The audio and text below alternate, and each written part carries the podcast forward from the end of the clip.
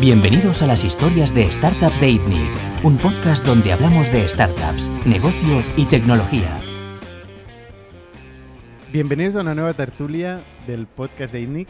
Esta semana estamos con Juan Rodríguez. ¿Qué tal, Juan? Hola, ¿qué tal? Jordi Romero y César Miguel Áñez. ¿Cómo estáis? Muy bien, muy bien. ¿Qué tal la semanita? ¿Bien? Estamos tarde por culpa mía. Ya me declaro culpable. Vale, perfecto. Bueno, a ver, tenemos hoy sí que tenemos eh, temas. Hoy tenemos temas en el canal de WhatsApp de, de la tertulia de ITNIC. En gran parte contribuidos por César. Por una Hay vez. que, hay que, hay que atribuir aquí el mérito. Em, a ver, ¿por dónde empezamos? ¿Coinbase? Dale. ¿Qué pasa en Coinbase? En Coinbase. Coinbase. César. Coinbase. Eh, no, pues ha habido una movida. Eh, Movida. aparentemente uno de los, no sé si era directivo, eh, pero bueno, de la parte de la cúpula de Coinbase, eh, aparentemente ha utilizado información de manera indebida. Eh, sabía que iban a hacer ciertos lanzamientos de, de cryptocurrencies, de monedas, en la plataforma y él compartió esta información antes de que fuera pública con gente cercana. Eh, allegedly, Eh, aparentemente. Em, y nada, ha habido una investigación de, de Coinbase em, y de la eh, SEC em, para ver qué, qué había pasado y ver si es ilegal o no. Y claro, aquí lo interesante es eh, si... Porque la- las criptos en teoría no son eh, instrumentos financieros, ¿no? Em, Con lo pero- cual no pasa nada. con lo cual no, pasa- no pasaría nada. Pero claro, si se determina que esto es ilegal, en teoría sienta precedente em, para pues, legalizar o... o, mm, ¿Cómo decirlo? para considerarlo un Para vehículo considerar de regular, instrumento Para financiero. re- regularlo, esa es la palabra. Exacto. Para regularlo, por lo cual instantáneamente ilegaliza Coinbase entero, porque no tienen licencia para, según lo que yo he leído, no tienen licencia para operar este tipo de instrumentos, ¿no? Em, entonces es- está- están ahí a ver qué, a ver qué pasa. no tienen qué- licencia. En teoría no. Claro, porque no trabajan con... Ya. No son securities. Claro, no son securities. Los tokens. Exacto. O, o dicen que no son securities, ¿no? Y han arrestado al tío, ¿eh? Sí, sí. O sea, han arrestado a este tío. Yo lo leí el otro día, pero ahora no, no me acuerdo exactamente, pero creo que su hermano, o sea, él le dio el chivatazo a su hermano y su hermano, a través de amigos, eh, compró tokens y la magia del, bl- del blockchain es que está todo público. Entonces eh, lo descubrieron y, y hubo un whistleblower o un- alguien que, que lo, lo tuiteó hace tiempo, gente que analiza los blockchains y vio un patrón irregular, vio que alguien de repente compraba eh, varios tokens Que es que y además el- y era muy obvio. O sea, Sí. porque eran monedas random. que al día siguiente salieron listadas en la Y de en- en Coin- volumen en de transacción. Entonces alguien haciendo ahí análisis random lo vio y dijo, qué curioso que este wallet, y claro, dices, este Ya. wallet, no sé el nombre de la persona, pero este wallet sabía algo. Y luego, luego, no ¿Y sé quién cómo... estaba haciendo este análisis? Eh, frikis. Frikis. Sí, bueno, el blockchain es- está ahí abierto. Aquí es muy interesante, si a ti te mola investigar, ¿tienes ahí una cantidad de datos abiertos? análisis me parecen, eh, se hace mogollón, porque, por ejemplo, sigues pautas de comportamiento. Imagínate que esta persona hubiera dicho que a vez que alguien hace esto, compro yo con ellos, porque va a beneficiar Total. de Es lo una que subida. hecho Juan. Total, Claro, pero luego te no, meten no, a ti en la cárcel esto- y esto es una explícales que... es- Esto, Cuando esto es este evidente, ¿no? Es, decir, Sí. es como cuando un hedge fund invierte, yo que sé, Correcto. compra no sé qué, está que comprando cuando oro, llueve, hostias, cuando una llueve compra oro, ¿no? Sí, sí. Es una señal de mercado muy importante, o sea que estas pautas de comportamiento se hacen continuamente. Lo que pasa es Tú que ríes porque tienes un algoritmo haciendo esto. yo no tengo algoritmo haciendo eso, pero lo encuentro que tiene mucha lógica el que sigas pautas de comportamiento, identificar pa- todo el mundo que invierte en cualquier activo intenta identificar pautas de comportamiento que conducen al éxito, ¿no? Bien, a subidas o bajadas. Y si es, tú ves que alguien que está comprando un día antes produce una subida el día de posterior, pues Pero eh, yo tú no de varias Tú, cosas. tú inviertes con Nancy Pelosi, ¿no? Tú vas invirtiendo lo mismo que compra ella, ¿no? Es que Porque tiene oye, muy la buen- peta, ¿eh? tiene Nancy Pelosi ojo. tiene un portfolio hostia. Tiene muy buen ojo, tiene muy buen ojo. Tiene buen ojo. A ver, también compró acciones de Nvidia el día mismo que firmaba el Chips Act Y, y o esto algo no, así, no hay nadie Sí. persiguiéndolo ni nada así. Eh, No, no somos abogados aquí, ¿eh? Pero eh, tiene mala pinta. Es que tiene mala pinta. Pero bueno, volvemos a Coinbase. No ella, eh, no ella, eh. Era su marido. ah, vale. No Ah, tiene nada que ver. pues ya No está. tiene nada que ver. Y ahora se quiere ir a Taiwán. Ah, sí. Nancy Pelosi. Se quería ir a Taiwán. Se quería ir a Taiwán y le están intentando convencer de que no, pero no sé si quiere ir para hacer subir el precio de alguna acción que tiene o para... Bueno, no sé, no me meto ya ahí. Tremendo. Pero de todas formas, el hecho de que salga pública en Coinbase una moneda, ¿qué tiene que ver con su valor? Hombre, Hombre, joder, porque de repente un montón más de gente puede transaccionar con ella de forma mucho más Pero eso fácil. es como una IPO. Tú cuando sale una IPO puedes decir, oye, compro el día antes. Bueno, y tiene mucho Y Es valor. bastante buena idea. Bueno, es un gran A negocio. veces hace así también, ¿eh? Sí, pero mm, muchas veces no. Yo- según yo he, ido viendo las monedas que han ido saliendo en Coinbase, en cuanto salen en Coinbase hacen así. Y luego bajan rápido, ¿eh? Pero si vendes arriba, pues eso que te llevas. O sea, al final Claro, tú claro. estás marketeando, es la gran campaña. Es como si sabes que un producto va a salir en la Super Bowl. Si lo sabes y nadie más lo sabe y inviertes el día antes, de repente hay mucho awareness. Porque Coinbase es un porcentaje muy Pues- alto. Pues poco me parece que solo se lo hayan dicho a este tío. Con bueno, miles de personas trabajando en a ese Coinbase. le han pillado, claro. Y no tiene la regulación tan estricta como si trabajas en el Nasdaq o trabajas en qué- de inversión. pero qué- o ¿qué es trabajas- secreto lo que va a salir en, no, en No, las Coinbase? IPOs no. Las no, en IPOs no. Coinbase. Lo que sale en Coinbase Bueno, es claro, secreto. eh, todo es secreto hasta que no lo es, ¿no? O sea, Es que la el- próxima el precio de la moneda, en cuanto Coinbase anuncia que sale esa moneda, el precio ya sube. Aunque no la hayan sacado ellos, el precio ya sube. En otros exchanges, porque claro, dicen, joder, en cuanto salga en Coinbase, es que el precio va a subir. Entonces yo la compro. Habrá más demanda. pasado. Todos los usuarios Claro, de Coinbase, que son muchos, la podrán comprar fácilmente. Eh, comprar monedas chungas es muy difícil. Solo cuatro hackers con mucho rato lo pueden hacer. En Coinbase es- está chupado. Metes tu tarjeta de crédito, metes 500 pavos y compras una- una- un token. Y entonces ahora Coinbase lo está investigando. No, no, el- la SEC ¿Y lo la está SEC? investigando. Sí, sí, y este tío lo detuvieron. Sí, sí. Madre mía. Bueno, veremos cómo acaba esto. Tenemos que preguntarle a nuestro amigo Leif a ver qué, qué piensa esto. Tenemos de que ir este juntando tema. extertulianos. A Leif, a Miranda, a un penalista, ¿no? Tenemos que ir metiendo aquí tertulianos. Bueno, el tema del insider, insider trade siempre me parece curioso de que haya tan poco. Por un lado, que haya tan poco. Y por el otro, de que sea tan útil. Porque, pero bueno, en este tampoco, caso parece tampoco que salga, quieres decir. tampoco que salga. Tampoco Ya. perseguido, tampoco condenado. Tampoco que se pueda, que se pueda, exacto. Porque yo creo que hay bastante. ¿eh? Yo creo que hay bastante. Me, mi- yo- me da la, in- la intuición me dice que hay bastante. Yo creo que va asociado a la naturaleza humana. Hombre, hay una millones de empleados en empresas cotizadas. ¿eh? Millones de empleados en empresas cotizadas. Sí, sí. Pero no todos los hechos son relevantes. ¿eh? Pero hay muchos hechos. O sea, una gran fusión, un tal, tampoco tiene acceso toda la compañía a esa información. Que es lo que realmente da valor, ¿no? Yo pienso también, es tan importante tener. O sea, el mercado no funcionaría si va evolucionando todo a fondos indexados, ETFs. O sea, si no hay stock picking, si no hay movimientos así es aleatorios. Oye, es. ¿dónde está el mercado? No hay pricing. Claro. No hay pricing. O sea, alguien tiene que estar haciendo las operaciones con información asíncrona, digo yo. O con opinión. O con opinión. O con sentimiento. Sí, ¿no? Al final hay un yo- yo creo sentiment. que un- un- poner un límite en si tienes ma- información extra que otra gente no tiene, joder, eso habría que limitarlo legalmente, ¿no? O sea, ¿estás de acuerdo es que con que siempre es así. O sea, el- el- la- las eficiencias en los mercados el marco se tiene que deben a la, a la asimetría de la información. Hostia. Bueno, esto hay una teoría En el que corto se, plazo. se ha demostrado que no. En el corto plazo. En corto No me plazo, acuerdo se ahora. Pero en el corto plazo funcionan así los operadores. Fair O market. sea, los no. operadores continuamente, ¿cómo crees que funcionan los mercados? Los grandes operadores continuamente hacen saltar Efficient stops, hacen saltar de todo, Ya, juegan, sabes que- juegan, juegan con, pero juegan pero es con que el eso. corto plazo afecta al largo plazo. Si tú tienes capacidad de financiación, si tus acciones están sobrevaloradas, con eso haces ampliaciones de capital, tienes la ventaja de finan- financiera sobre tus competidores, puede afectar a largo plazo. O sea, todo está Pero- íntimamente relacionado. Sí. Pero digamos que a largo plazo eh, tiendes a normalizar mucho más la situación, por eso hay inversores de largo plazo, pero claro, a lar- aguanta el largo plazo. ¿eh? Largo plazo puede ser mucho tiempo. El largo plazo puede ser mucho tiempo. El corto plazo tiene mucho ruido, precisamente porque hay mucha gente jugando a esto. Ujú. A hacer saltar stops, a tener información, a, a llevarte al, al borde de, la, de tener que cerrar posiciones. Pero a largo plazo se estabiliza mucho más. Bueno, siguiente tema. Las Kardashians. ¿Las qué? ¿Esto es un token también? Kardashians. dicen ¿Está en que- Bitcoin? Que, Coinbase. Instagram se ha acabado. César, ¿qué piensas? ¿Yo? Em, Como experto de Kardashians. Sí, ¿no? Ha habido un poco de, de polémica últimamente esta semana eh, sobre Instagram. Em, Yo estoy escuchando mucho este tema, incluso de gente que trabaja en Instagram.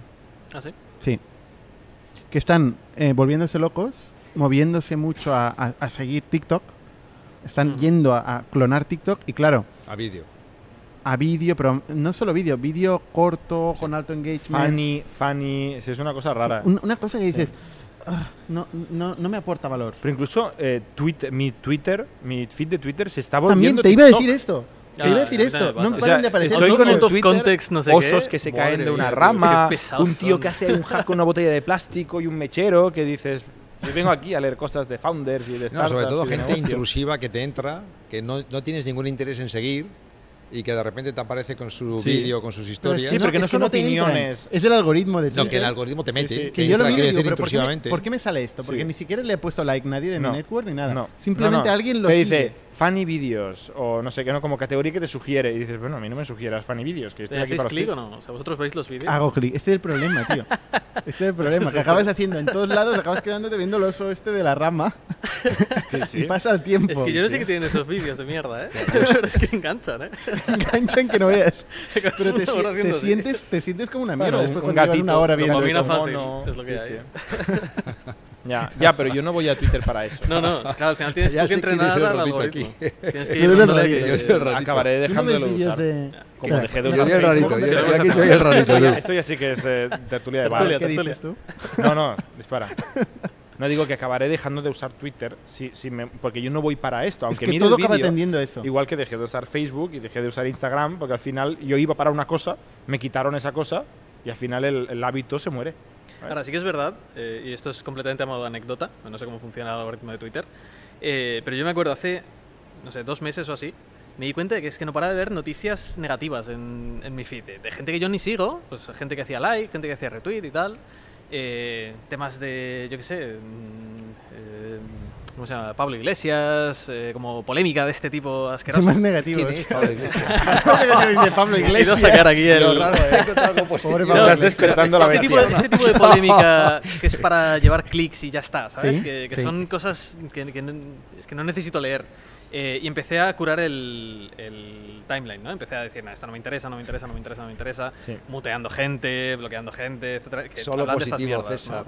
¿no? Need es que yo no, yo no voy a Twitter para eso, yo no voy a Twitter para odiar al mundo. Que mucha gente parece que, que Para va, va a esto, noticias, ¿sabes? ¿no? Mucha gente, la cultura del outrage, tío, no, no, no paran de, de, de echar bilis en Twitter. Y yo esto no lo quiero, ¿vale? Yo- yo voy a Twitter de manera profesional. O sea, yo Profesional. no, o sea, yo lo utilizo como una red, yo lo utilizo como una red profesional. ¿Quién te paga para O sea, leer A Twitter? mí me es muy útil para saber, pues yo qué sé, el, el estado del mercado del data, para saber novedades, para ver noticias, eh, nuevos desarrollos. etc. Twitter es la hostia para esto. Pero no Bueno, paran tan de meterme en el profesional que antes montabas empresas con gente de Twitter. Sí, Este tema ya lo hemos hablado. como bien decimos en cada tertulia. Eh, no, pero empecé a, a quitarme toda esta, toda esta basura. Em, y ahora han empezado con los vídeos, a tope. Sí, Pa, pa, pa, sí, sí, pa, pero pa, hace pa, una pa. semana o así, Vídeos, ¿eh? Sí, sí, sí. O dos. Sí, sí, sí, sí. Entonces yo creo que Es va un- un poco de, de esto, de ir diciéndole esto no, no lo quiero, deja de mostrarme estas mierdas. Pero es que se- te persiguen. O sea, tú estás en Instagram. Dices, Hostia, llevo una hora viendo aquí vídeos del oso del tal. Luego entras, bueno, me voy a Twitter. Y, y lo mismo, lo mismo, lo mismo, lo mismo. Está en todos lados. Pero, pero esto es la tendencia natural de cualquier medio de, de comunicación, digamos, ¿no? Es decir, lo- Convertirse en mierda. no, o sea, bueno, convertirse en televisión, sí, en mierda y en y- y al final Clickbait, acabar ahí, consumo ¿no? fácil, ¿no? Porque lo, mismo pasa en LinkedIn. En LinkedIn pasa lo mismo. O sea, Es tienes verdad. un montón de vídeos que no te interesan un carajo, que te los van mostrando. Pero LinkedIn siempre fue así. Bueno, Siempre fue Twitter así. Es Instagram, tal, ¿no? Al final acabas convirtiéndote en la televisión abierto. Sí. que. Hay, hay que ir a una red más VIP, donde solo están los early adopters, hasta que luego llega la masa y llegan los publicistas, claro. llega los hackers. hay que monetizar, hay que crecer, ¿no? hay que facturar. y- el, y ciclo todo eso es el ciclo del medio. Sí. Sí. Como ahora con Netflix también, que hablamos la semana pasada. Mm. Ahora ya los shows son una mierda, meten publicidad, ¿no? O sea, se está volviendo lo que era la tele hace 10 años y ahora hay que irse a no sé qué plataforma oscura. Totalmente. Yo ahora mismo pago Netflix por inercia. Ya, ya. Porque Sí, no sé hace última vez meses que no lo. Netflix. Y hace A meses mí que no también me lo abro. cuesta encontrar. ¿Eh? Es a mí malo. O sea, eh, no hay nada. Es muy malo. Sin embargo, YouTube, yo consumo YouTube prácticamente, Sí, yo- o sea, únicamente. Sí, sí. ¿Y cómo descubres vídeos en YouTube? El algoritmo funciona muy Sí. bien. O sea, el algoritmo. Funciona Pero a bien, veces te tío. abre eh, rabbit holes que no quieres. Bueno, que Eh, quieres un poco al principio y lo dices no. Cansa. Pero se puede entrenar.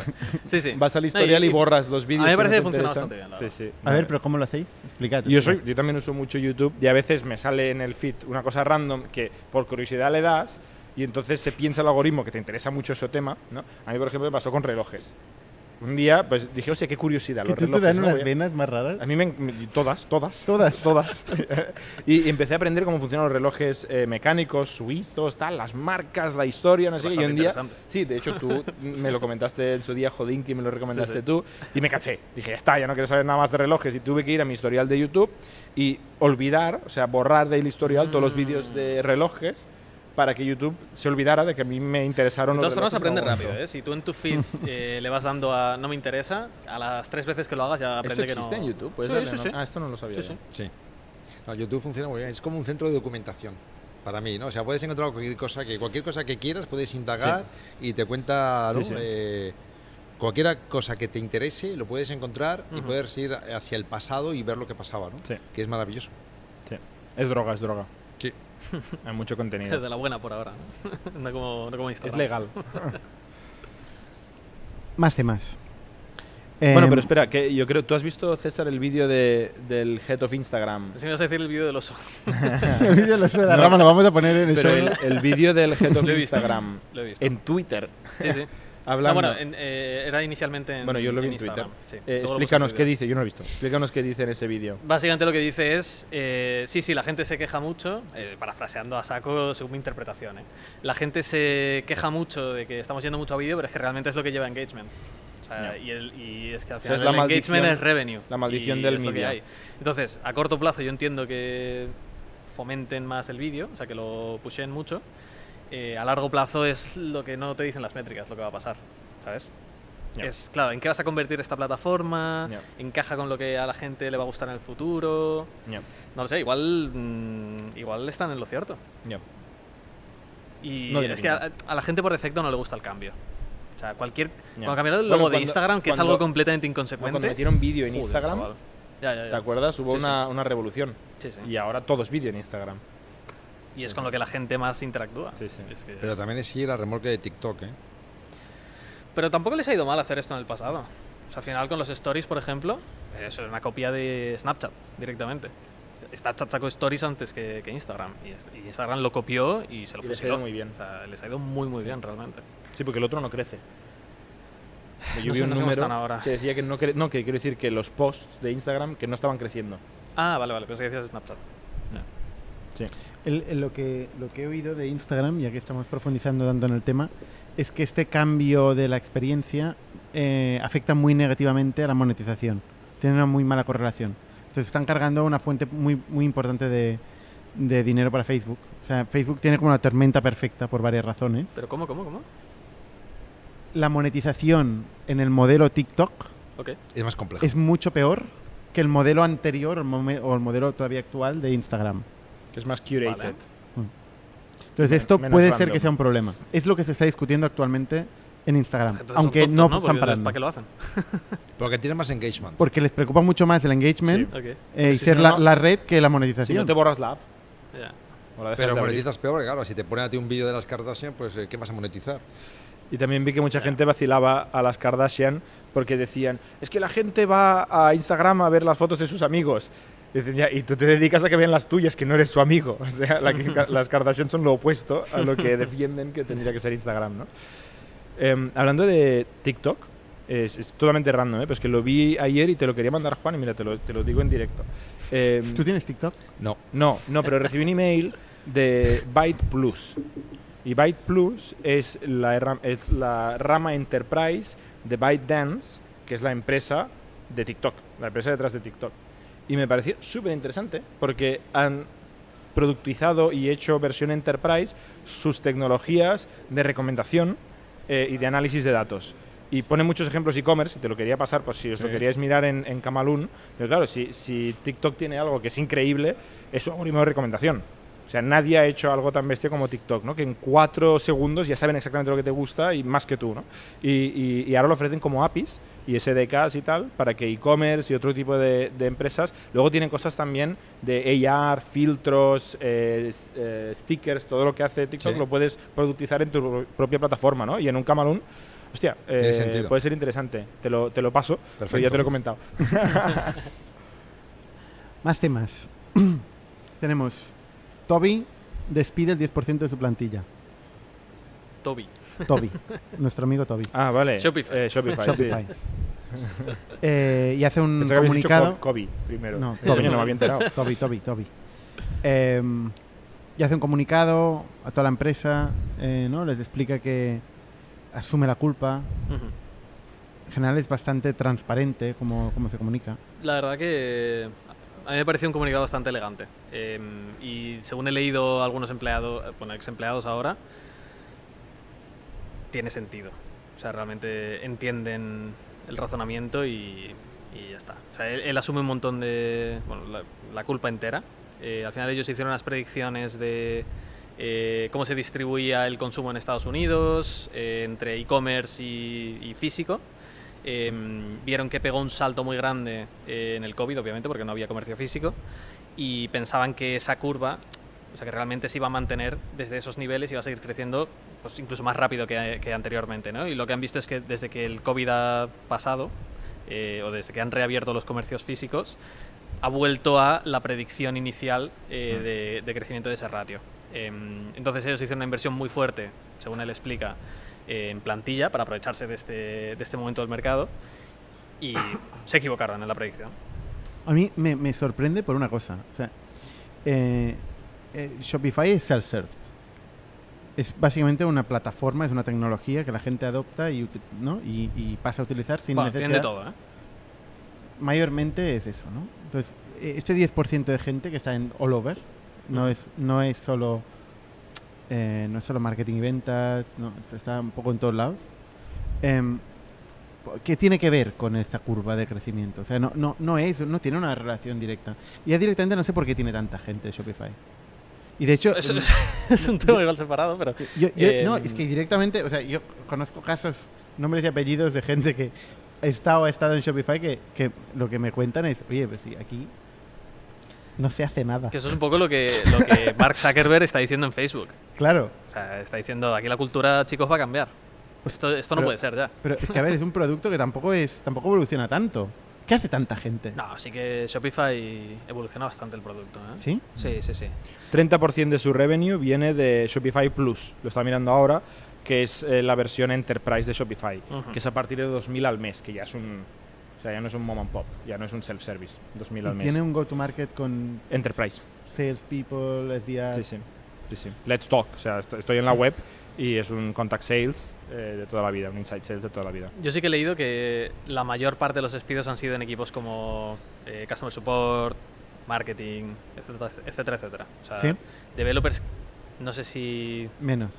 le ha tocado a alguien, pero creo que menos.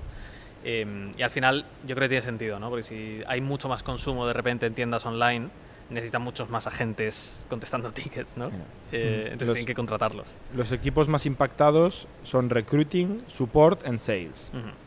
Y en general también están eliminando roles over especializados y roles duplicados, que esto le pasa a todo el mundo y aprovechan Claro. la bajada para, para quitar grasa, ¿no? Ujú.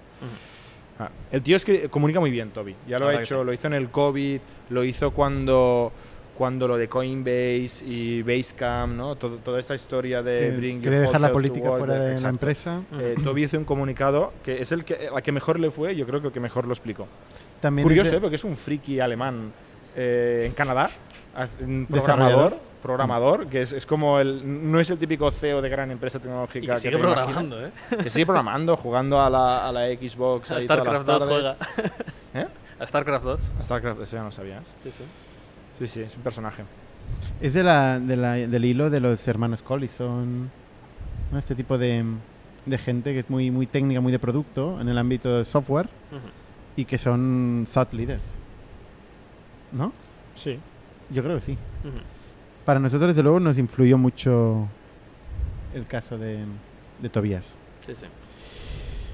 Bueno, eh, también es de, de los, de la corriente de em, no somos una familia, somos un equipo, eh, como Reed Hastings, ¿no? Es menos hardcore que Reed Hastings, que ese es mucho más duro, pero sí. Esta frase en concreto la comparten. La comparten. Bueno, este es el caso de... No sé si tienes algún comentario, Juan. No, pues me imagino que será una mezcla de varias cosas, ¿no? De que no era tan fácil financiarse ahora mismo en los mercados y hay que soltar grasa. Por un lado, puede ser una causa y la otra que no se cambian los hábitos que se han cambiado durante el COVID después del COVID la gente ha vuelto a una cierta normalidad. No, no se cambia tan fácil los hábitos a pesar de que haya un COVID. Ni ¿no? con una pandemia Somos- global. ¿no? Ni con una pandemia global. Somos animales de costumbre y el cambio no es tan rápido, aunque haya un acelerador puntual que pensábamos que ese acelerador puntual podía llevar otro cambio, pero luego vuelves a la situación un poco anterior. ¿no? Al final eh, es más lento de lo que. O sea, el ser humano evoluciona más lento de lo que pudiera ser. Y alguna parte del e-commerce no es necesaria. Ayer hablábamos con Yasir, eh, fundador de Sira, del hábito de compra online de café. Porque durante 2020 yo compré mucho café online y ahora me preguntaba si compraba y digo, pues la verdad es que muy poco, porque voy a las cafeterías de Sira. Claro, cuando estaban cerradas o tenía que ir con un justificante de la Guardia Civil para tomar un café, pues ya me lo hacía en casa, ¿no? Pero ahora voy a la cafetería. Y, y claro, o sea, esto que parecía que ahora todo el mundo Sí. se compra el café online, no, es mejor que te lo hagan con una máquina que vale te hacía- 10.000. te hacía hace ilusión ir físicamente a los sitios. Claro. O sea, vuelves con, con más Sí. ilusión Sí. a, a lo de antes. Claro, Recomendamos ir a Sira. Te lo explican, te dicen cuál te conviene más, los No, nuevos que hay. Y tiene una máquina así. que no tienes tú en casa. No, pero y esto pasa un poco con eso. todo, ¿eh? El travel, por ejemplo, está todos los aeropuertos saturados, la gente Sí. está viajando más que nunca. Sí. Se está volviendo a los hábitos de antes Sí. con incluso más fuerza. Correcto. Antes la paga extra te la gastábamos en Menos Amazon, remote, en ¿no? Shopify. ¿Eh? Menos en el remote work. El remote work, bueno. este tema le hemos Vaya tocado. hemos.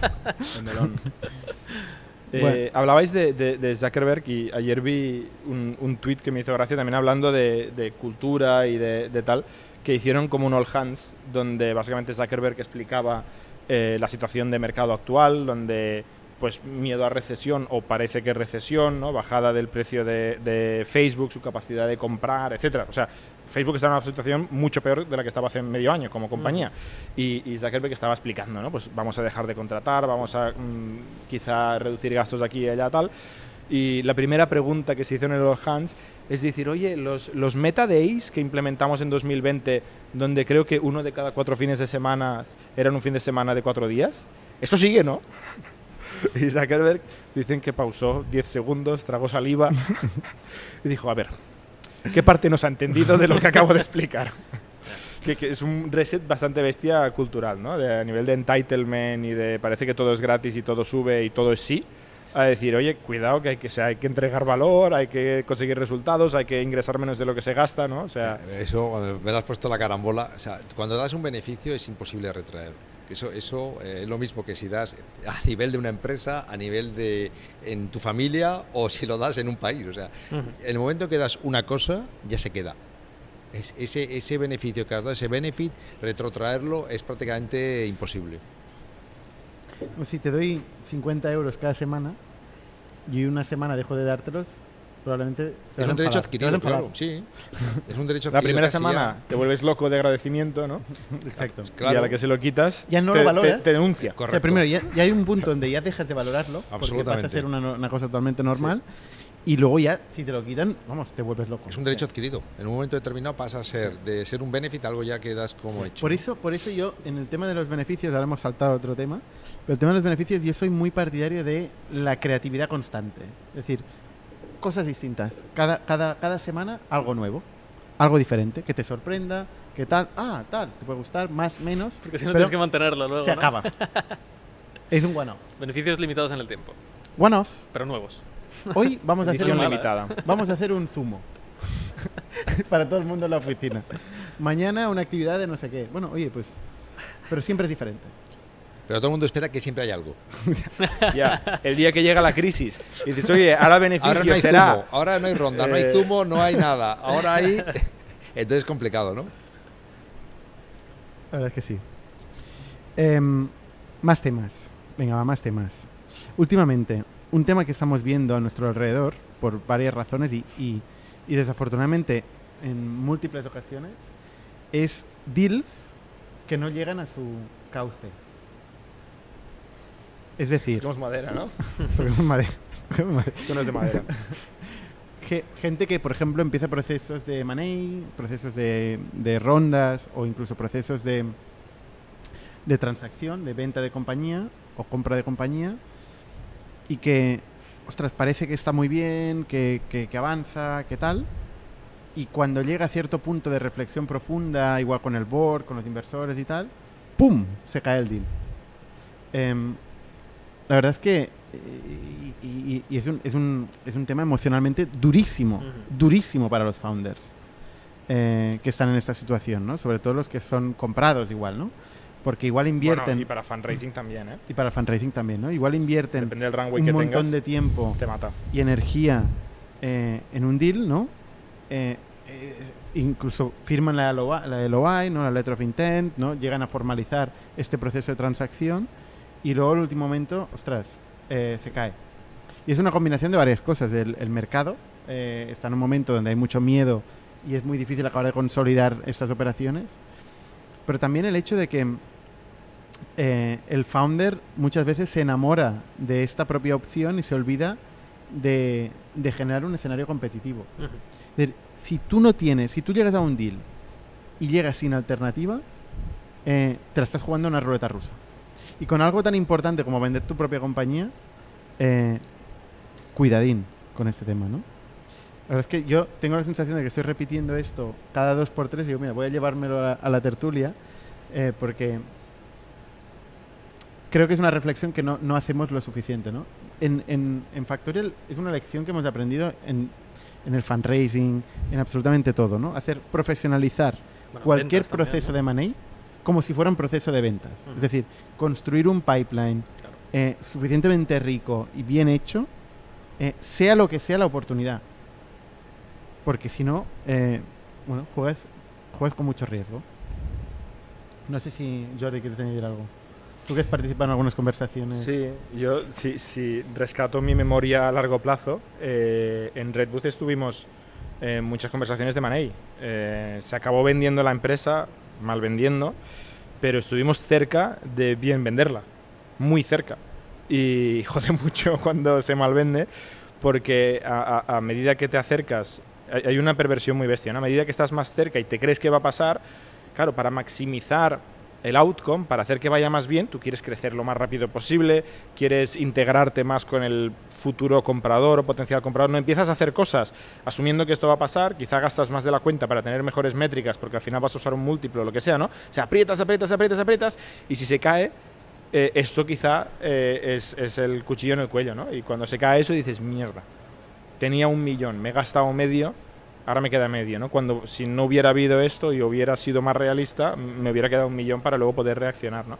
Y en, en nuestro caso se cayó una operación eh, que pintaba muy, muy, muy, muy bien, eh, simplemente era una empresa donde había VPs, Executive VPs, Senior Executive VPs, y teníamos ya como tres de cada eh, que querían hacer el deal, pero en, en un- su Quarter Strategy Meeting salieron con cinco prioridades eh, y decidieron enfocarse en las tres primeras. La nuestra era la cuarta. Collaboration era la cuarta. Y decidieron en aquella reunión de estrategia que iban a hacer uno, dos y tres, ¿no? Y los tíos ahí, con, con- que les sabía mal, ¿no? Nos, te- nos enseñaban el deck interno de su reunión y tal. Y dice, mira, ¿ves esta línea roja y abajo que pone collaboration? Esto significa que no vamos a firmar eh, lo que llevamos cuatro meses trabajando, ¿no? Eh, y en la otra, esta, esta fue la- la- el buen outcome que hubiera pode- podido ser y no fue. Luego otra que no era tan bueno, pero que realmente curramos mucho tiempo por ella y, y podía haber ido bien. De hecho, la ironía es que rechazamos un deal eh, que luego nos arrepentimos de haber rechazado. Un deal bueno. Rechazamos un deal bueno eh, que, que fue mejor que el que acabó siendo. ¿no? Y con esta empresa con la que rechazamos el deal, eh, avanzamos muchísimo, empezamos a hablar de next steps, ¿no? hicimos un proyecto de un año donde nos pagaron una pasta, tal, y cuando ya habíamos acabado ese año empezamos a hablar de next steps y un día el email rebota del general manager de la unidad de No. negocio. Eh, se lo cargaron fulminantemente. No. Eh, de hecho, hay una anécdota muy buena. Y llegamos eh, al siguiente, el siguiente nos ignora durante semanas, semanas, el CEO de Rebus y yo persiguiéndole. Al final le vamos a ver en su oficina y nos metemos ahí, nos colamos y dice, ¿quiénes sois? Tal. y, y dijimos, somos estos que hemos hecho esto. ¿Sabes este producto tuyo? Y dice, no. Y le decimos, eh, y dice, no, y no quiero tener nada que ver con esto porque esto es de mi antecesor y no lo toco ni con un palo. ¿vale? Nos dijo, con lo cual nosotros nos fuimos ahí llorando. ¿Y sabes qué es lo peor? Que le dijimos, sí, hombre, este producto tuyo, que tienes un equipo de 60 personas trabajando en este producto, ahí en esa oficina, en, en, en Nueva York. Y dice, ¿cómo? Que yo tengo un equipo de 60 personas trabajando en este producto. ¿Pero esto qué es? Así que, y nos fuimos pensando, mierda. Por culpa nuestra, por culpa todos, ¿no? nuestra, Joder. había 60 personas que no reportaban a nadie tan tranquilas yendo ahí cada día a, Yo espero a que nunca llegue a un punto donde esto. Eso me, estaba pensando en lo mismo. No, no, es terrorífico, ¿eh? Es, es Eh, terrorífico. Nunca he tenido esa situación en mi Sí, vida. sí, sí. Pues, pues sí, sí. O sea, nos fuimos tristes eh, por dos razones, ¿no? Porque se nos fue la mierda el deal Sobre y por porque... eso. A ver, esta la verdad es que jode bastante. Por por. No, porque nosotros los conocíamos, llevaba un año yo trabajando con ellos. O sea, era, era gente que llevaba un año trabajando con Y ellos. luego los llamaste para ver, oye, Uno sí, eh, uno se fue y otros los movieron. ¿los otros qué? Los movieron. Ah, vale. Una empresa de decen- decenas de miles de... No, son tan bestias, ¿no? Vale. Decenas de miles de empleados, una empresa muy grande. Ot- otro aspecto importante de... Dos aspectos. Que, O sea, conclusión es, eh, hasta que no está el dinero en el banco, eso es lo que iba a no decir. ha pasado. ¿no? Eso es lo que iba a decir. Eso Tener, hasta en la vida privada. tener este foco, este foco a la transacción, es decir, oye, hasta que no se haya completado no hay nada. O sea, no pensar que, bueno, ya como ya nos hemos hecho el handshake, hemos hablado de todo, hemos hecho la due diligence, ya está hecho. O sea, este, este llegar a la transacción con, con una mm, visión muy firme y muy clara. Que tú esto lo tienes claro. Sí, sí. Eh, y la otra es tener el control del deal, igual que en Enterprise Sales, poder hablar con la persona, con el Final Decision Maker, todo el rato en el WhatsApp, con una relación de confianza, que puedes ir preguntando, oye, ¿qué falla? Cuando algo se encalla, poder siempre recurrir al Decision Maker. Hostia, es muy importante y hay gente que se queda con el champion de turno, que está súper motivado, como este, que decías, súper motivado, súper engaged y tal, y que el día siguiente no está. Sí, ¿qui- ¿quién, quién firma, no? ¿Quién firma? Claro, ¿quién va a ¿Qui- firmar ¿Quién aquí? firma? Que es la única pregunta Pues, en- relevante. en el Claro, WhatsApp. en este caso era En el, el GM, WhatsApp. ¿no? Sí, en este caso mandaba mucho, ¿eh? El problema es que había alguien que mandaba más Siempre hay alguien que manda más en estas empresas. en la vida, ¿no? Sí. Bueno, Sí, sí. Y, y buen abogado. Buenos abogados también. Que valen pasta, eh, ¿eh? que valen que pasta. valen pasta. Pero yo también he visto en, en deals últimamente eh, muy mal gestionados, con discusiones por tonterías, donde eh, a fundadores les, les meten cláusulas terribles, ¿no? También un podcast que hicimos hace poco, no vamos a decir cuál, ¿no? O sea, muchas historias donde decir, oye, el abogado barato, barato sale caro. 100%. Bueno, oye, pues vamos a las preguntas. Em, si tenéis preguntas podéis utilizar el chat de YouTube para hacerlas, ¿vale? Tenemos a Jorge AM en Tailandia hoy, Ha vuelto, ha que vuelto. nos abandonó la semana pasada, ¿no? Eh, ¿Qué más? A ver, ¿alguna actualización de la startup de César? Latitud. ¿Qué nos cuenta César? Eh, vamos bien, vamos viento en popa. Eh, nada, ya, ya lo dije, ¿no? Estamos preparando un lanzamiento eh, de una beta pública en septiembre. Eh, os podéis apuntar en la waitlist eh, si queréis ser los primeros en probarlo. Es latitud.so. Em, y nada, bien, la verdad que bien. ¿Qué significa SEO y por qué? SEO es el dominio. SO. SO, ¿Pero por qué SO? porque estaba libre. ¿Y si hubiera estado libre WC? Eh, pues ese no lo hubiera cogido, fíjate. no, pero los dominios SO los popularizó Notion. Vale. Que de hecho es curioso porque tiene el .com y redirige al .so. Qué ganas también. No sé por qué, Sí. lo hacen así. El tío del SEO. Y nos hemos enganchado a esa moda Tienes razón, sí, sí. como unas lapas. Muy bien. Sí, sí. Así que bien. Vale, ¿qué más? Javier Zazurca eh, nos dice, oye, ¿qué opináis de la venta de... o venta o, o ronda? Que no tengo muy clara la transacción. Yo he que leído habido. que es mayoritaria. Sí, He leído en internet. de SeedTac, eh, que facturando 50 millones en modelo ATEC ha levantado 250 millones. Por el 51%, no sé, es del Yo he leído 51%, mayoría. Más del 50% del, del capital. Yo, yo leí que habían hecho secundario los fondos que había antes, los founders. O sea, suena más a compra, ¿no? Sí. Sí, pero se han quedado los, los- todos los inversores, o la mayoría de inversores, y también los founders. Pero entiendo que se han quedado no con un rol operativo. No lo sé. Porque leía por ahí, bueno, por ahí no, en su propia web, que decía que los founders, Jorge Poyan, eh, Poyatos y Alberto, Albert Nieto, que los dos han estado en el podcast de Hace contando poquito. su historia, hace no mucho, eh, se quedan como inversores, que eso siempre me hace mucha gracia a veces. ¿Como inversores de qué? ¿Son founders? ¿O eres founder o eres Metieron mil euros. en esta vida? Pero bueno, Bueno, quizá como más, inversores. no lo sé. Eso lo que yo entiendo es que no se quedan como operadores, ¿no? Se quedan como, socios. gestores, No, quizás simplemente quiere decir que se quedan como socios. como socios. Pueden ser socios activos o socios pasivos. No sé, no, no significa nada. Yo leo esto y me quedo igual. Enhorabuena la, la transacción. Eh, yo creo que Por haberla haber cerrado. por primero, haberla cerrado, exacto, por decíamos, haber llegado hasta el final. Yo, yo conozco más M&As que no se cierran que M&As que Sí, se sí, cierran. claro, en rondas no. No, se- no salen en ningún lado, la No. gente no sabe que existen, pero No, pero te- constantemente está viendo pero lo oyes, transacciones. lo oyes. Y en rondas, oigo de rondas que se caen, pero muchas menos. M&As se caen más que rondas. Se caen muchos, se Mm. caen muchos. O sea, tampoco al que se le, está se le caiga una transacción que no piense que, que es su caso. Que Porque, no se caiga del balcón. Exacto. Que siga luchando tú. Aquí hay que seguir luchando. Em, y lo que estoy viendo es mucho movimiento de private equity. Estos momentos así de incertidumbre, de momentos de consolidación, de build-up. em, en este caso, Advent International, eh, pues es un private equity, ¿no? Entonces, bueno, no sé si tenéis alguna opinión más del caso SITAC. Ojalá nos cuenten, eh, Jorge y Ángel. Eh, ¿Qué más? Luego, sería interesante tener una charla para entender cómo funciona la dilución de un inversor de una startup. Cómo te vas diluyendo por distintos motivos. ESOP, etcétera. Pues, y cómo, y cómo si consigues hacer un exit, sueles sacar bastante menos del cálculo simple de entre un millón y el exit es a 10. Por 10. Ah, entré en un millón y el exit es a 10 por 10. No es por 10, pero bueno. Eh, no- no- bueno, depende, depende evidentemente de las rondas que haya tenido la, la startup por en- entre medio, ¿no? Cuánto se haya diluido. O sea, la dilución es muy sencilla de entender, ¿no? Al final, cada ronda, eh, los accionistas existentes, las acciones previas se diluyen en porcentaje, ¿no? Si antes había 1000 acciones y se hace una ronda donde se meten 200 acciones más, pues las 1000 antes valían un 100%, ahora valen un 1000 entre 1200, ¿vale? Te diluyes lo que, lo que sea esto, ¿no? Un 16%. Eh, tienes como socio, en general, la opción de acudir pagando el porcentaje que tú tienes de la ronda. Con lo cual, si tú estás en una compañía y tienes un 10% de la empresa y esa ronda levanta 5 millones, tú metes 500.000 euros de esos 5 y te mantienes. Metes cero, te, diluir- te dilu- te diluirás eh, lo que se diluye a la ronda. Ya está, no tiene más, muy sencillo. Pero, si se ver, meten pero eso, para ir a lo práctico, eh, o sea, tú cuando realmente entras en una fase SIT, eh, muchas veces lo que pasa es que en las siguientes rondas, si tú no tienes la capacidad de entrar, pues, pues una ronda SIT habitualmente se coge el 20% de la empresa. Y la serie A también, 20% de la empresa. Luego, si, una, si la empresa va escalando, serie B, serie C, va bajando la dilución del 20 hasta el 10.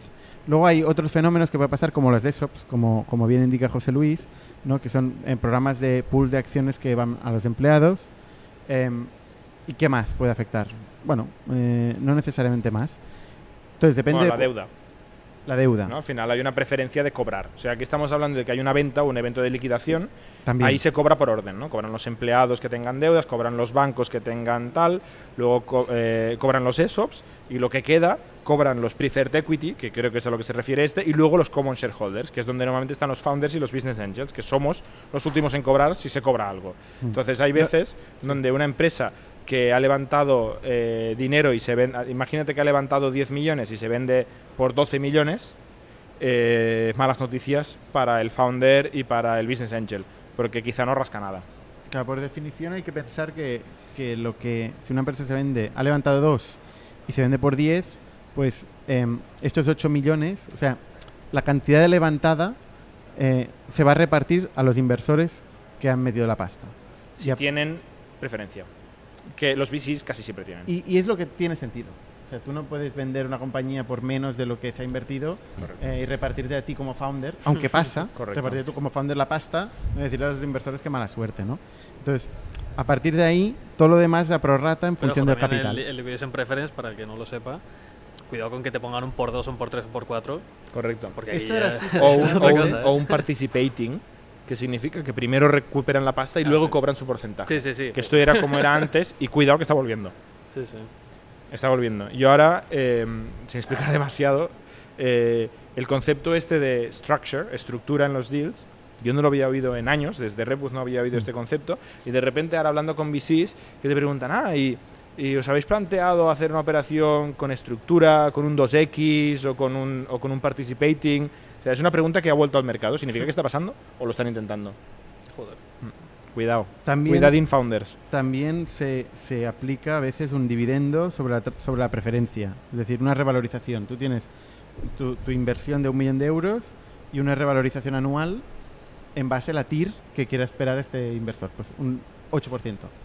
Entonces tu preferencia va creciendo a lo largo del tiempo eh, mientras no repartes dividendos, mientras no liquides la compañía. Hay de todo, hay mucha creatividad en los deals. Eh, Como menos, mejor. como menos mejor para el founder sobre todo y también depende de la situación de mercado. Ahora parece que se está complicando la situación de mercado para el founder, vuelven todas estas todas Salen los historias. dientes y las uñas. del inversor. El founder friendly está desapareciendo. A ver, ¿sabéis alguna startup que tenga un crecimiento de múltiplos que no tenga una base de programación? Que no tenga una base de programación. No entiendo la pregunta. Que no sea- Mundi- Mundimotos, no sé. Que no sea desarrollo, que no tenga Sí, tecnología. que no sea tecnológica. que no está basada en tecnología. No sé. O sea, hoy en día ¿no? todo el mundo tiene un poco de tecnología, ¿no? Una empresa que crezca mucho seguramente tenga algo de tecnología. Pero que sea su core. Mundimotos es e-commerce, con lo cual sí que es tecnológica, ¿no? Habla de crecimiento de múltiplos. ¿no? Entiendo que Entiendo que crecer por 2, por 3, por 4. Yo me imagino que... no tiene nada que ver que tenga tecnología con que no tenga tecnología. Que lo aclare y Pero ahora, tiene que y encontrar ahora una llegamos, ¿no? forma de escalable de, de- de- de crecer ¿Pero conoces alguna? que no sea lineal. ¿Conoces alguna empresa que crezca por 3, por 4 Mm, Nike. hoy? No. no sé, en todos los momentos. O sea, en todos los momentos. Oye, Cualquier modelo de negocio puede crecer de forma exponencial. ¿Pero conoces alguna que esté creciendo por 3 Mil. hoy? Oye, Sin seguro. sin desarrollo, sin programación. Sí. Ven- Vendiendo, por ejemplo, baterías para coches eléctricos. Bueno, eso es mucha tecnología, ¿no? Pero, Pero bueno, es- sí. no es desarrollo. es que todo es tecnología. Todo es eh, claro que- es- todo tiene es mi tecnología. Venga, next. Es mi argumento. ¿Cómo miráis a la competencia, tanto en Factorial como en Camalún? Mal. La miramos mal. Bueno, tú, por ejemplo, tienes acercamientos de vez en cuando. ¿Cómo te gusta explicar esto, eh? Fui a comer con un competidor esta semana. Sí. Esto es un tema interesante, ¿eh? Porque cómo, cómo se enfocan estas conversaciones. Porque justo hoy, no, hoy no, esta semana he hablado con un competidor, con el CEO de un competidor. Y claro, es una conversación un poco mm, Es muy- incómoda. son muy divertidas. Es- Juan y yo también hemos tenido. Porque claro, tú no quieres soltar mucho, pero quieres eh, captar lo máximo posible, ¿no? Entonces, ¿cómo, cómo, cómo lo gestionas tú, Jordi? Es, es muy raro, es muy raro. Sí, al final... Porque hay buen rollo es- también. Sí, sí, Pero- porque en general hay una empatía de decir, oye, Sí. un founder, una persona del sector, ¿no? Tiene un objetivo parecido, pero obviamente quieres que fracase en general y, y no quieres fracasar tú a su costa, ¿no? Eh, no sé, al final dices, oye, pues mira, comparto cosas que quizá tiene curiosidad y que a mí no me cambia nada que las sepa e intento conseguir información que a mí me es útil, Ujú. ¿sabes? Y al final es poco útil, ¿eh? Ya. Pero bueno, ya que estamos en el mismo mercado, pues nos conocemos. ya está. A mí me gusta ponerle cara, ¿eh? al competidor. Sí, Pensar en. somos pensar en- vecinos, vecinos antipáticos, ¿no? Pero somos vecinos. Cada vez que le ganas un deal y tal, pensar en su cara. y luego, bueno, ¿quién pagó la comida, por cierto? Creo que yo, ¡Oh! ¡Hola! creo que yo. Sí, sí. Sí, sí. Bueno, es mi ciudad. Es mi ciudad. Bueno, eh, Pero te lo propuso él, ¿no? eh, sí, pero es baratito, eh, ¿Y a tranquilo. ti quién, quién pagó? No, yo era una- un zoom de media hora. Ah, era un Zoom. Sí, sí, sí. Vale, Sí, no, sí. Son, son situaciones divertidas. Bueno, a ver, Daniel Flores. ¿Argumentáis a menudo la baja defensibilidad de un negocio como motivo de no inversión? ¿Cómo se consigue la defensibilidad sin tener acceso a patentes o una tecnología con algoritmos fuertes? Eh, la verdad es que ni patente, yo no, no, no creo ni, ni, as- ni aspiro especialmente a, a- a tener patentes, los negocios en los que invertimos, eh, o algoritmos fuertes, sino eh, una capacidad única de crecer, eh, un conocimiento, un- una, una táctica, o sea, mucho más sencillo que todo esto, ¿eh? Una- una- un producto, un, un algo que consiguen vender de forma rápida, ¿no? O con unas métricas eh, excepcionalmente buenas, ya sea de win rate, cuando le enseñan a un cliente el porcentaje de clientes que se lo quedan. Pero eso tampoco es puesto. defensibilidad, ¿no? Porque al final, o sea, si es un modelo que es fácilmente reproducible, alguien que vea lo que estás haciendo te lo va a no, no, copiar. precisamente como es de ejecución, lo que Vale. te estoy hablando es pura ejecución. O sea, han sido capaces de construir un producto eh, y, y- y les está funcionando muy bien. Para mí eso es lo que es más escalable. Esto, pero si dicho- con más dinero, con más dinero van a poder seguir haciéndolo. La ejecución es difícil de Claro, pero si copiar. encuentras eh, un modelo donde la ejecución realmente, que seguro que los hay, donde la ejecución no importa tanto, sino que importa más ser el primero, aquí no hay defensibilidad ninguna. Pero ¿qué ¿cuándo, es, ¿cuándo es este caso? Hostias, Porque ser el primero en un mercado donde hay 7,5 billones de personas en el mundo, ¿qué significa exactamente? se no viene a la cabeza ningún caso, pero... No sé, yo Que a ver, este es el que tema- importa ser el primero. Es probablemente el tema más complicado en el, en el mundo del- de los negocios. ¿eh? Cómo generar barreras, cómo eh, tener un negocio defendible. O sea, la ejecución, yo creo que respondiendo un poco más al tema de la inversión, ¿no? de nuestro, nuestro feedback, es la capacidad de, de ejecución es una barrera de entrada y es, y es una... Lo más importante. Sí, bueno, no, una patente también es muy importante. No. Si la tienes, sí. No. Si la tienes, Se copia, se al- cambia, se cambia una coma de la patente y, y- y luego... Depende del sector, ¿eh? claro, iba, sector, iba- díselo a todos los de En el biotech. software- en el díselo a todos los de biotech suerte. y a el las... software no puedes patentar. Claro, por Claro, eso. bueno, no puedes, pero cuando puedes, puedes, vale no, mucho. no El puedes. Tetrabrick, el Tetrabrick. Bueno, lo que yo te quería decir es que si yo como emprendedor digo, mi barrera competitiva es la capacidad de ejecución. Y dices, ¿y qué has ejecutado? Y dices, no, no, nada, voy a ejecutar y nadie va a hacerlo igual que yo. Claro, No, quizá lo es, no, no. no pero no, lo claro. está demostrando. ¿Sabes? El problema es que tú dices, no, la, capa- la capacidad de ejecución es defendible. Pero el problema es que lo tienes que haber demostrado. Si tú dices, "Ama- soy, soy Jeff Bezos, soy Amazon, mi barrera de entrada es la capacidad de ejecución, y dices, es cierto, tienes razón, pero ya demasiado tarde, ¿no? O sea, ya eh, no, no quiere venir. no quiere venir aquí los jueves. Sí, Eh, eh, pero, pero sí que es cierto que tú has dicho en el ejemplo, si tienes un producto, bueno, pues tener un producto lleva tiempo, Claro, pero, hay que contratar un equipo que cuesta una mucho. versión de un producto y es una pequeña versión de la Correcto. ejecución. Y esto Sí. es lo que es defendible. Oye, ser capaz de construir buenos productos es una barrera. Sí. Es una O barrera que contratar no un hay e- mucha gente que lo puede hacer. o contratar un equipo concreto, o tener ciertos partnerships, hay, hay cosas, eh, canales de distribución, o sea, hay cosas que te dan una ventaja que si la ejecutas bien, te- te- siempre es ventaja, ¿no? Pero eh, otras no, o sea, hay muchos que son primeros en el mercado que no ganan. ¿Tú, Juan, qué piensas Sí, sobre sí. la defendibili- defendibilidad? La defendibilidad. Eh, yo creo que es tener una muy buena operación y el go-to-market, pero eso es innovar continuamente la operación y el go-to-market. O sea, la operación no la tienes siempre, la vas cambiando continuamente y la vas haciendo mejor. Pero al final, yo en los negocios que he estado, la operación es clave, porque al final la operación es el producto entregado, es lo que te cambia la vida. Y el go-to-market, cómo vas al mercado, cómo consigues la estrategia de distribución rápida, eh, cómo consigues penetrar y que consigues eh, generar marca más rápido que la competencia, etcétera. ¿no? Eso es lo que te marca la diferencia. Puede ser también un acuerdo estratégico con Sí. un proveedor único, Sí. mo- pseudo-monopolístico, puede ser una marca muy fuerte que por lo que sea está Totalmente. consiguiendo penetrar, Claro. puede ser una, puede ser varias cosas, En pero nuestro caso, entrar en Walmart fue, un, fue un game changer. en. Total, totalmente. Fue un game changer. Daniel Fue una Flores. gran apuesta, pero fue un game changer. Hay un libro que habla solo de esto, que se llama eh, The Seven Powers, Sí. eh, bueno. de no sé qué Hamilton. Eh, buscas Seven Powers, siete, pa- siete poderes en inglés, y habla solo de esto. Y Es que el go-to-market, recomendado. al final, eh, parece que el go-to-market todo el mundo cree que es lo mismo, pero el go-to-market es No, capaz pero luego hay, network effects, o sea, hay otras cosas, ¿eh? O sea, hay, hay network effects, hay eh, recursos limitados, ¿no? Si yo eh, soy el príncipe de un país que tiene todo el petróleo del mundo, pues oye, te- es defensible, ¿sabes? Eh, Sí, claro, si, son- si tienes un negocio que es muy intensivo en capital, sí. pues es defendible. El que tiene más capital Claro, eh, es el gorila en la habitación. sí, claro. Sí, sí. Que de Venga. hecho este era el juego de SoftBank. Que esto fue interesante, lo hablaba el otro día con un founder, eh, que SoftBank eh, durante una época se dedicó a buscar empresas donde ser el que más dinero tenía Mm. era la ventaja competitiva y cogía uno, no uno cualquiera, pero uno de varios y le decía, toma, ahora eres el que tiene más dinero. Hasta has que viene ganado". alguien que innova más, ¿eh? porque la industria, No, no. de la industria de- de la- del acero era así, hasta que entraron la gente que hacía molinillos y que hacían el scrap y les comió la tostada, ¿no? En un modelo totalmente de capital Sí. ¿no? y de inversión. O sea, Sí. siempre puede haber alguien que innove. Pasó con el cemento también, ¿eh? El problema es O sea, cuando la única ventaja competitiva Cuidado, no te duermas. El problema es cuando la única ventaja competitiva sea el, el dinero, ¿no? Porque No, el dinero se va.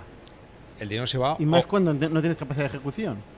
Combinas una mala capacidad de ejecución con dinero, pues es una gran quema de, quemada de dinero. O sea, no. Puedes quemar mucho dinero y, y- y puede venir alguien que te, que te, que te cambie, ¿no? Porque tú solo estás confiando en eso, sí.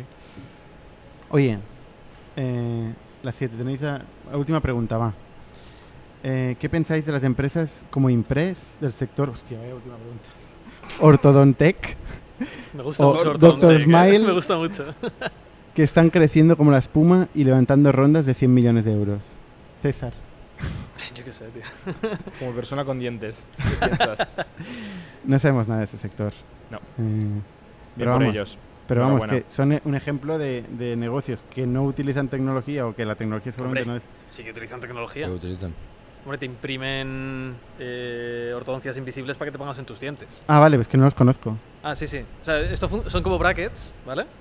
Pero son de plástico o de resina, no sé, de, qué- no sé qué son, no sé qué materiales. No soy experto en ortodontec. Eh, pero te los hacen a medida Con de tus 3D dientes. printing. No sé si lo hacen así o con... Sí, no, no sé cómo lo hacen, la verdad. No, yo supongo que es moldeado. No, no.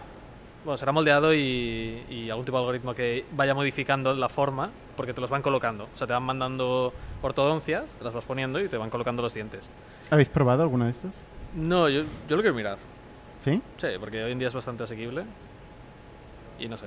Eh, mi pregunta sería más, em, ¿cuál es el lifetime value de esta gente? Porque una vez que acabas el tratamiento no sé si sigues comprando Hay- hay- hay retenedores. como, sí, porque si no se te, se te van los dientes. Ok.